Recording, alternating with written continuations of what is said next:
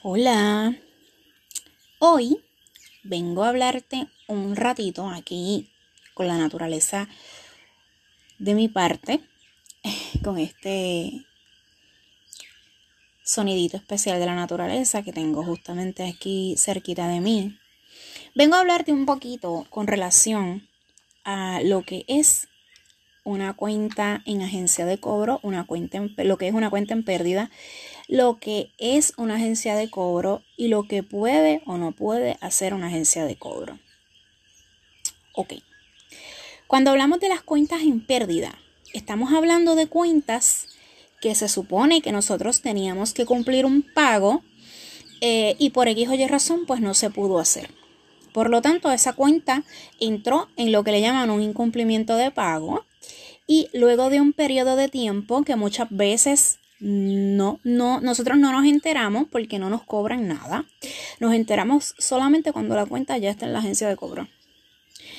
Eh, luego de ese periodo de tiempo, de que no hemos hecho los pagos que se supone que, acordamos inicialmente, estas cuentas pasan a un proceso legal o son compradas por una agencia de cobro.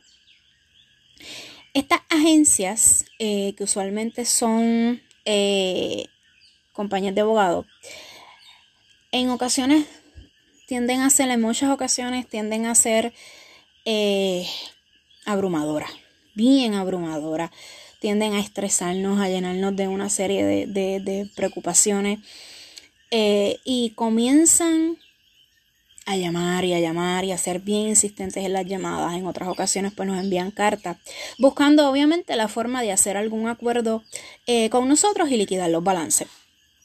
Existe el mito de que al hacer un acuerdo de pago de la cuenta en pérdida deja de afectar su crédito. En ocasiones las personas entienden que al hacer un acuerdo de pago me olvidé de la cuenta y eso no es así lamentablemente. ¿Por qué? Porque, ok, usted pagó la cuenta, gente, pero lo único que hizo fue pagar la cuenta. Para efectos de crédito, como les he dicho muchas veces a mis participantes, eh, si no, ¿verdad? Si no arreglamos esa, esa, información, no vamos a actualizar nunca ese reporte de crédito, porque simple y sencillamente lo único que usted hizo al, hacer ese acuerdo de pago y, y cancelar esa deuda es que usted pagó la cuenta después de haber estado en pérdida. Y así mismo es que va a decir el reporte de crédito pagó la cuenta después de echada a pérdida. Por lo tanto, el impacto negativo que tiene esta cuenta sigue estando en el reporte de crédito de, usted por un periodo de aproximadamente de 7 a 10 años. Así que, ¿qué es lo que dice la ley? Así que, en otras ocasiones, pues la verdad es que sí salimos del problema de la cuenta, pero no del todo. ¿Ok?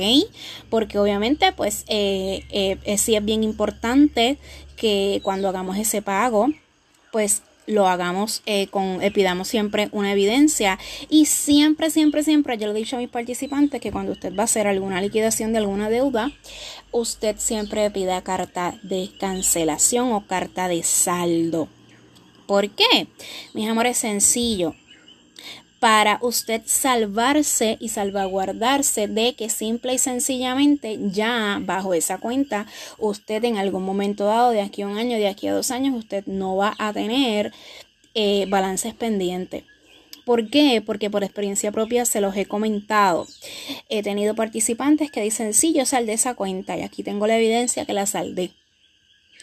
Pero eh, llegó un momento dado, ya sea por mala comunicación que tuvo con, la persona que lo atendió o, o algo pasó que luego de un año, dos años, vuelven otra vez y venden esa cuenta a otro acreedor y faltaron unos balances que la persona no pagó cuando hizo, o sea, no pagó cuando hizo la cancelación de la cuenta con la, con la compañía anterior. Y obviamente pues eso le sigue afectando. Así que por eso es que es bien importante cuando usted va a pagar una cuenta, pague la cuenta, perfecto, pero mantenga su recibo con usted, pero también pida carta de cancelación para usted salvaguardarse eh, de que no van a aparecer pagos fantasmas en algún momento dado. Eso son lo que le llaman en ocasiones las deudas ghost. Deudas que no conocemos, que en algún momento dado se obtuvieron y tenían estos únicos balances internos que no sabíamos. Así que ya saben, mis amores. Eh, vamos a salir de una cuenta de agencia de cobro, pero vamos a salir bien como es, para evitarnos esos problemas en algún momento dado. Ok.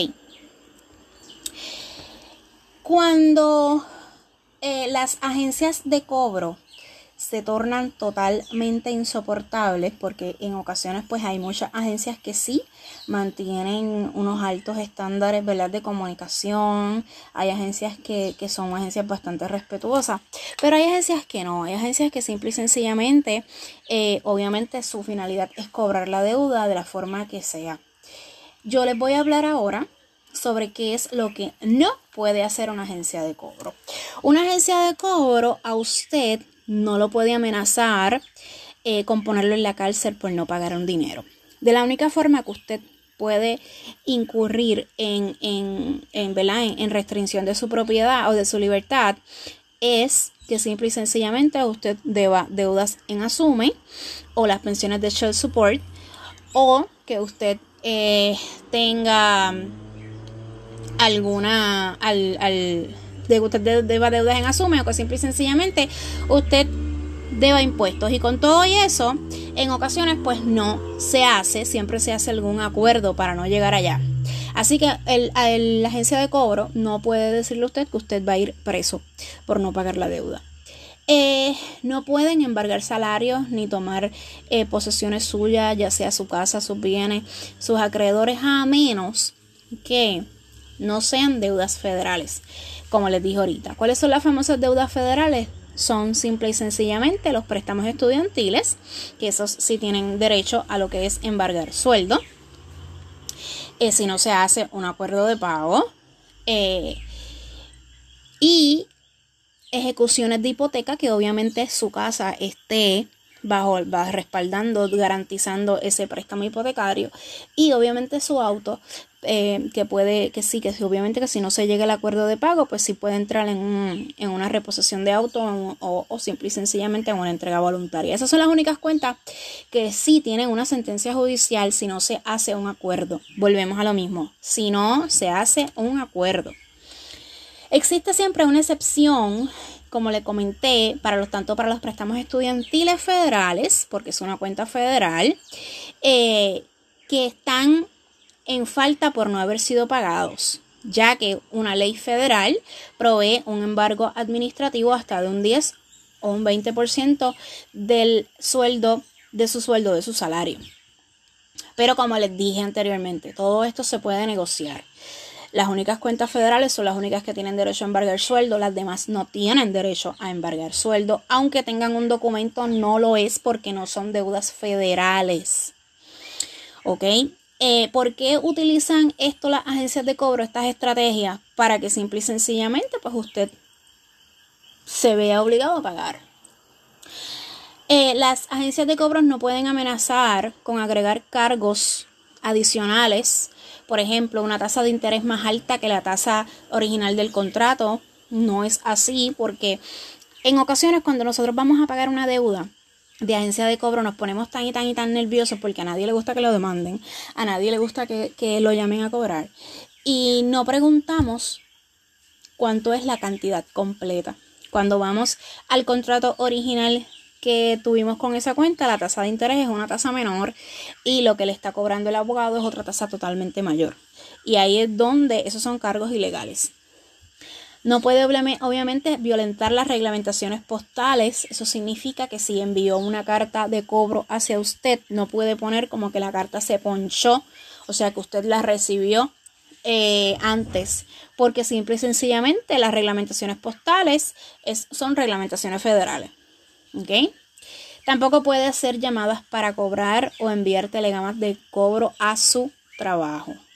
No puede, eh, en, su, área de trabajo, eh, ya sea una, una carta o una llamada, usted no puede estar recibiendo llamadas de cobro en su área de trabajo. Usar documentos que se parezcan a los documentos del tribunal o del gobierno publicar listas de personas que deban dinero o usar una placa o uniforme en una dependencia de ejecución a la ley, que esto significa simple y sencillamente publicarlas en, en lo que son los edictos del periódico. Esas cosas no las puede hacer una agencia de cobro.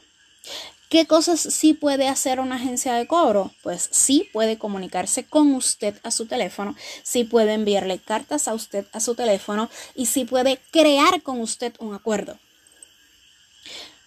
Antes de hacer todo lo demás, porque simple y sencillamente la agencia de cobro a fin de cuentas lo que quiere es cobrar la deuda. Pero es bien importante que la cobren legalmente. ¿Ok? De la única forma que un, un, una agencia de cobro se puede comunicar con usted es que, como le dije, sea por llamada o sea por teléfono.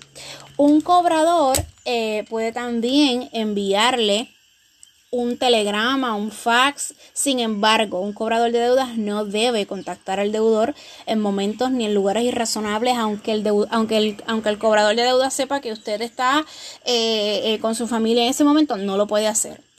Y también eh, tienen un horario, tienen un horario aproximadamente, esto es nuevo, tienen un horario de 8 de la mañana a 9 de la noche, a menos que usted no esté de acuerdo en encontrarse en un horario fuera de ese, de ese tiempo. Un cobrador de deuda tampoco puede comunicarse, como le dije, en el trabajo. Y simple y sencillamente, ¿qué podemos hacer con los cobradores de deuda? Como les dije ahorita, llegar a un acuerdo. Si vemos que las deudas son deudas antiguas, pues entonces no necesariamente tenemos que llegar a un acuerdo para poderlas eliminar, pero sí hay cuentas que se tiene que llegar a algún acuerdo.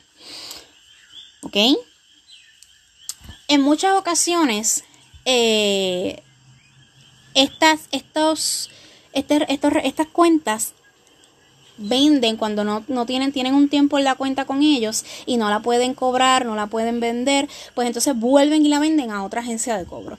Actualmente a nivel, a nivel nacional existen millones de agencias de cobros con este tipo de modus operandi.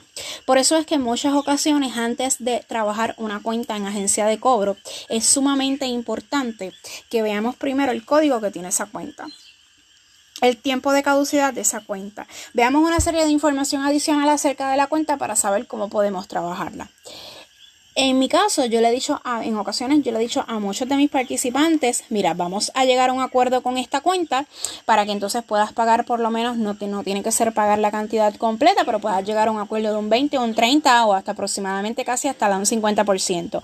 Todo va a depender, ¿verdad?, de la negociación que tengamos con esa cuenta.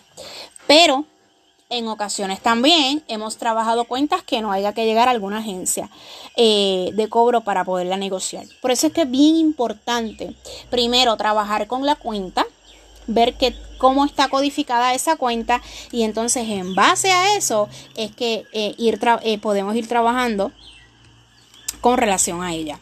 Hay cuentas en pérdida que no, no, que no todas las cuentas, el hecho de que usted haya tenido una cuenta en pérdida, haya arreglado su crédito y vuelva de nuevo a querer adquirir esa, esa una cuenta con esa compañía, me, explico, por decir un, un banco, una entidad financiera, eh, adquirí una cuenta con X banco y la cuenta se fue a pérdida pero usted quiere volver a adquirir una cuenta con ese mismo banco.